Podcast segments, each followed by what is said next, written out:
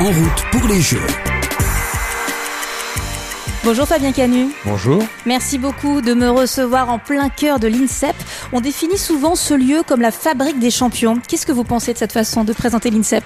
Alors on dirait plus école de champions que fabrique parce qu'il y a toute une dimension humaine autour de ça. Hein. On accompagne les sportifs certes pour qu'ils soient des grands champions, mais il y a une dimension humaine qu'on n'imagine pas derrière tout ça. Généralement, on les récupère à 16-17 ans. Et puis oui, ce sont déjà des, talents, des potentiels repérés par les fédérations. Donc oh, je préfère dire école de champions que fabrique. Alors c'est à l'INSEP que se sont entraînés Laura Flessel, Amélie Mauresmo, Tony Estanguet, Tony Parker, Carissa Benenou, Marie-Jo Pérec et tant d'autres qui sont d'ailleurs en photo pour certains sur les grilles de l'INSEP. Qu'est-ce qu'ils ont trouvé ici qui les a rendus si bons alors ça, vous avez raison, il y a une dimension historique. Hein, euh, on pourrait rajouter un paquet de noms, effectivement. Qu'est-ce qu'on trouve ici? D'abord des installations sportives, quand même, qui sont assez uniques, hein, euh, avec un grand stade couvert euh, assez rare dans le monde, avec des piscines, avec des... Il y a 27 disciplines sportives, en fait, dans le bois de Vincennes à Paris, hein, sur 28 hectares, donc c'est un grand campus. Et puis ce qu'on y trouve aussi, au-delà des installations sportives, c'est tout un tas de services. Il y a un grand centre médical, parce qu'un sportif, ça a besoin de se soigner, ça se blesse. On fait aussi des formations pour préparer l'avenir, la fameuse reconversion. Il y a deux laboratoires de recherche. Donc voilà, il y a tout un tas de services qu'on leur offre. Il y a même aussi un salon de coiffure. Il y a faire en sorte de leur faciliter la vie.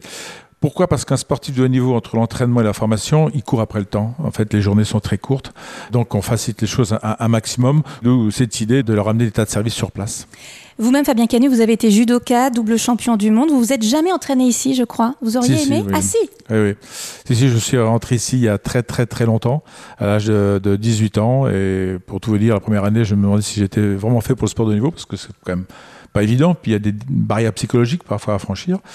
Et oui, donc j'ai passé 12 ans de ma vie d'athlète de niveau ici à, Ah oui. à m'entraîner, ouais, tout à fait. Et qu'est-ce que ça a changé alors? Ben, je suis rentré euh, jeune judoka potentiel, certes.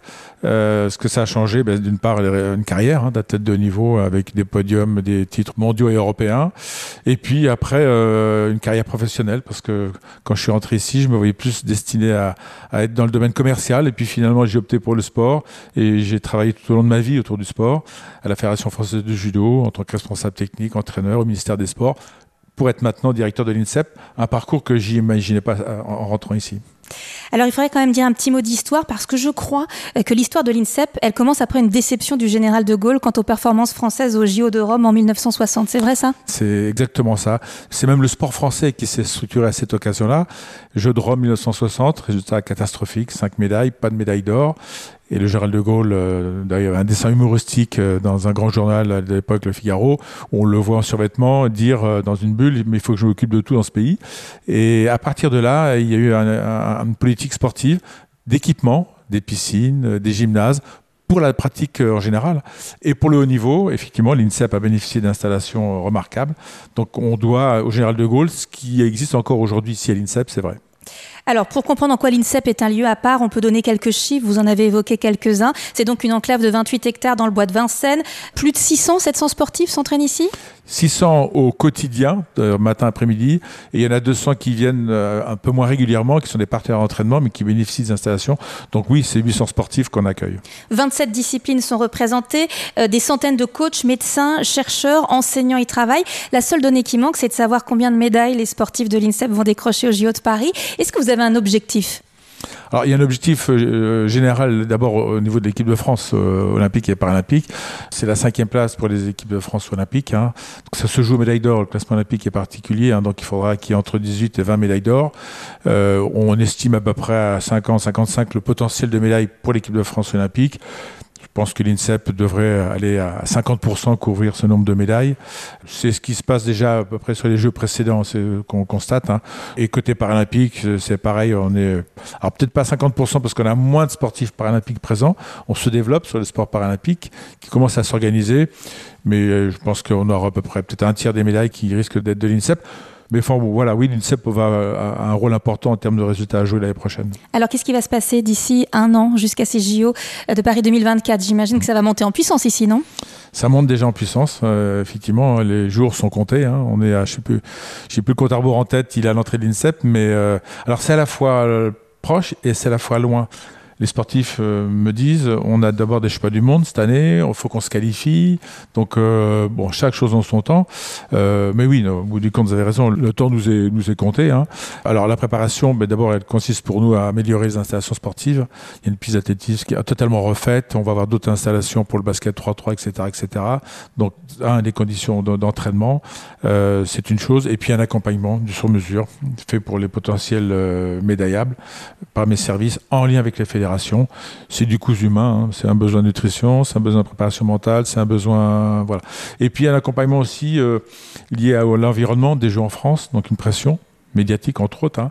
Donc, euh, oui, les demandes d'interview sont nombreuses, j'imagine. Sont déjà très nombreuses euh, et, on, et, ça nous fait plaisir. Attention, je suis ravi d'avoir un éclairage sur l'INSEP. Euh, c'est une belle opportunité pour l'établissement.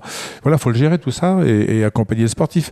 Mais tout ça pour dire qu'on vit une époque formidable. Et durant les JO, qu'est-ce qui va se passer à l'INSEP? Alors durant les Jeux, d'abord il y a des disciplines qui vont passer la deuxième semaine des Jeux, comme l'athlétisme par exemple, seront là la première semaine. Ils vont terminer leur préparation. Donc il y a un certain de sports, le breakdance aussi par exemple. Donc ça, c'est ceux qui passeront euh, en deuxième semaine des Jeux. Et puis pendant les Jeux aussi, il y a des disciplines qui vont être hébergées au village, mais qui souhaitent venir s'entraîner ici parce qu'elles ont leurs habitudes, elles ont leur salle, elles ont leur vestiaire, elles ont leur service médical.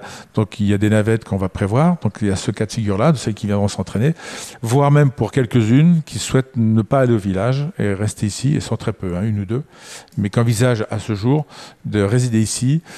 Pourquoi? Parce qu'un village olympique, d'abord, on ne peut pas faire entrer tout le monde. Les accréditations sont limitées, notamment au niveau de l'encadrement. Donc, et puis il y en a qui aiment bien l'établissement. Donc, on a vraiment trois cas de figure. Fabien Canu, vous serez où pendant les Jeux? Vous, vous irez de tribune en tribune ou il y aura trois à ici? Partout. D'abord ici, parce que ce sera comme la mission première, hein, de faire en sorte que tout se passe bien. Et, puis oui, sur les événements, bien évidemment, accompagner les sportifs, voir où ils en sont. Voilà, ils, ont, ils sont très demandeurs qu'on puisse être à leur côté, donc je serai à leur côté aussi. Donc qu'est-ce qu'on vous souhaite Plein de Marseillaises?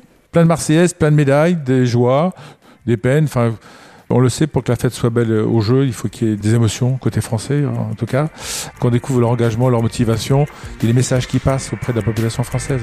C'est ça le plus important. Merci beaucoup. Merci. En route pour les Jeux.